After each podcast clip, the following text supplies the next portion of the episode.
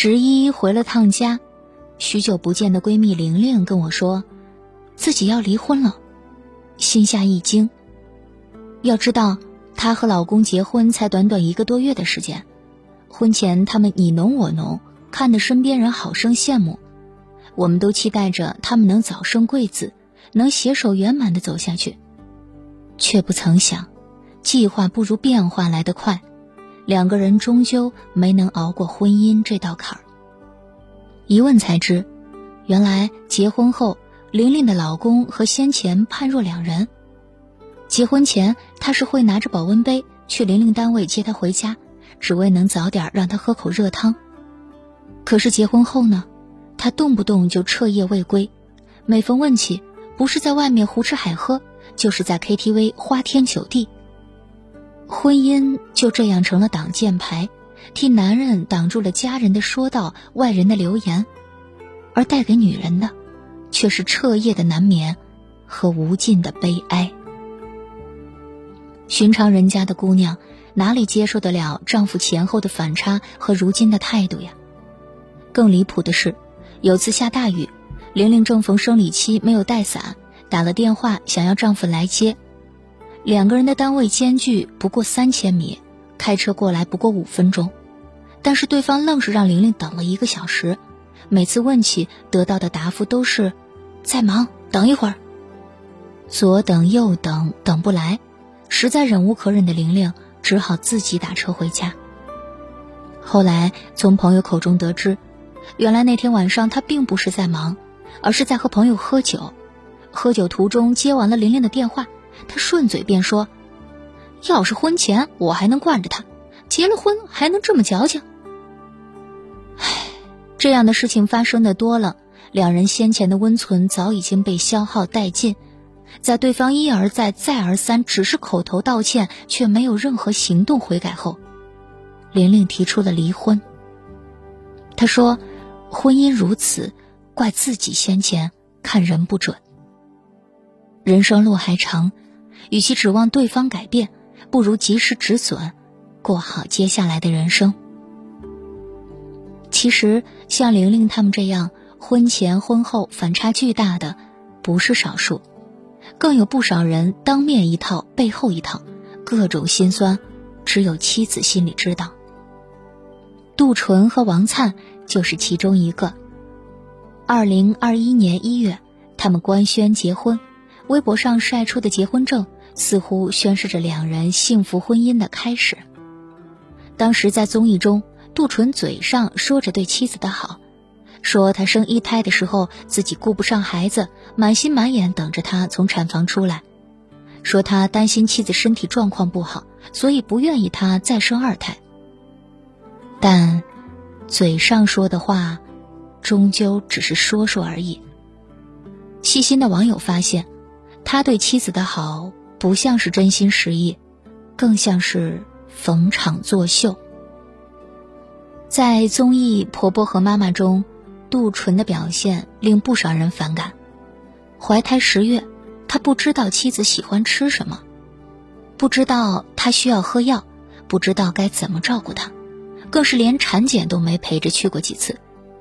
不少生过孩子的女人都说，怀孕是一个女性一生当中。为数不多的几次脆弱的时刻，因为不单有身体上的重负，还有精神上的压力。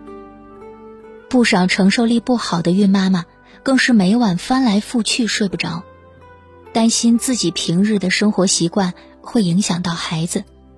而这样的焦虑敏感，如果能得到丈夫的包容和体贴，不自觉也会消掉大半。可在王灿身上。我们很少看到丈夫的体贴。有次王灿去产检，正逢综艺拍摄，杜淳也跟着去了。因为体质不好，王灿长了脉络丛囊肿，随着怀孕时间变久，囊肿也越来越大。医生告知他会有可能早产的风险后，王灿一脸紧张。看出他的情绪不对，医生接着问：“先生每天都能陪着你吗？”王灿回答：“没有。”一句没有的背后，是怀胎十月期间数不出的辛酸委屈。这时，大家才发现，原来先前那些甜言蜜语、嘘寒问暖，都是他表演出来的。真正爱一个人，对方是能感受到的。但看着王灿疲惫的状态、厚重的黑眼圈，有心之人都会知道，她不是个被细心呵护的女人。听说过一句话：爱一个人，从来不靠嘴上的说说，靠的是微小行动的坚持和日复一日的付出。一个人爱不爱你，看行动就知道了。一个男人对妻子怎么样，看妻子的状态。就知道了。作家三毛曾说：“感情一定要落实到穿衣、吃饭、睡觉、数钱这些平凡又世俗的小事上。”遗憾的是，太多的人高估了爱情的美好，却忽视了当两个人步入婚姻的围城，当爱情转化为亲情时，很多裂缝被放大，很多温存烟消云散。婚姻。就像是一把放大镜，让你于不知不觉中看清对方的所有缺点。爱情保卫战当中就有一对小夫妻，曾经登台讲述过自己感情中的不快。妻子说，自打结婚后，丈夫对自己的态度就发生了变化，不再像先前一样宠着她，不再在意她的感受，而是经常背着她出门和朋友喝酒、打牌、彻夜狂欢。本以为听着妻子的数落，丈夫会反思这些年来自己的变化，不料丈夫却回怼道：“那是因为朋友们都觉得你长得丑，我也觉得你没有别人的媳妇好看，所以不想带着你。”此言一出，观众席上的看众们顿时攥紧了拳头。一个男人得有多大的敌意，才会当众说出如此对妻子充满攻击性的话语？而更令人感到窒息的是，是他会在婚后因为一点小事对妻子拳打脚踢、恶语相向。那个婚前曾说要宠你一辈子的人，就这样成了婚后给你带来风雨最多的那个人。面对丈夫的态度，情感导师涂磊毫不留情地驳斥他：“他的苍老不是因为这个家吗？如果这些活都是你干，你在家里做饭，你带孩子。”半夜醒来还去哄孩子睡觉、冲奶粉，那年轻的会是他，老的是你，是他干了这所有的一切，是你导致了他的苍老。当别人说你老婆又老又丑的时候，你除了愤怒，只剩下愧疚。他的苍老是我造成的，是我无能，我没有尽到做丈夫和父亲的责任，才让我的女人变得越来越苍老。他的一席话也令不少人陷入沉思。是啊，现代社会，男人不缺爱，女人不缺钱。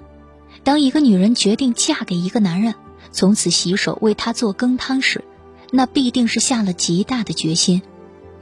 当一个女人决定为他生儿育女，从此工作家务一手抓，还要为孩子左右奔波时，那一定是让渡了自己的自由。人们都说婚后的女人老得快，那是因为她不沾阳春水的食指从此要洗衣做饭，那是因为她本就怕疼的身躯从此要生儿育女。而如果这样的付出换来的不是男人的谅解，而是嫌弃；如果她付出一生却换不来丈夫的丁点呵护，那该是一个女人多大的悲哀呀！听朋友说过一个观点，说看一个男人有没有本事，不用看别的，看他的老婆就知道了。如果他的老婆衣着体面，脸上带笑，那他多半是个靠谱、负责的人；如果他的老婆操劳过度，唉声叹气，那他多半是个没本事的人。很多人都觉得，衡量一个男人一定要看事业是否有成，家底是否丰厚。其实不然，老婆才是一个男人最亮眼的勋章。说到这里，想起身边有个朋友，周围人都羡慕他娶了个温柔贤惠的好妻子。可是跟他接触久了才知道，他的妻子之所以温柔贤惠，是因为他全将功课做到了前头。平日里外出会报备，出门吃饭会请示，去外地出差会带小礼物。妻子休产假那阵子，脾气焦躁，患得患失，他只要有空就在家陪着妻儿买菜做饭、洗碗晾衣，在给妻子陪伴的同时，也给了他充足的安全感。好的感情是会相互影响的，他的妻子不仅温柔贤惠。平日里也会替他思虑周全。人们在艳羡他有个好妻子的同时，也发现了那个道理：要想有好妻子，势必先有好丈夫。因为人和人的磁场是会相互影响的，你对对方的好，对方其实都看在眼里。倘若可以，对你的妻子好一点，别让那个为你操持小家的人失望。别让那个为你生儿育女的人心寒。好的感情从来不靠嘴上的说说，多将行动落在实处，才是为感情保鲜、为婚姻保驾的不二法门。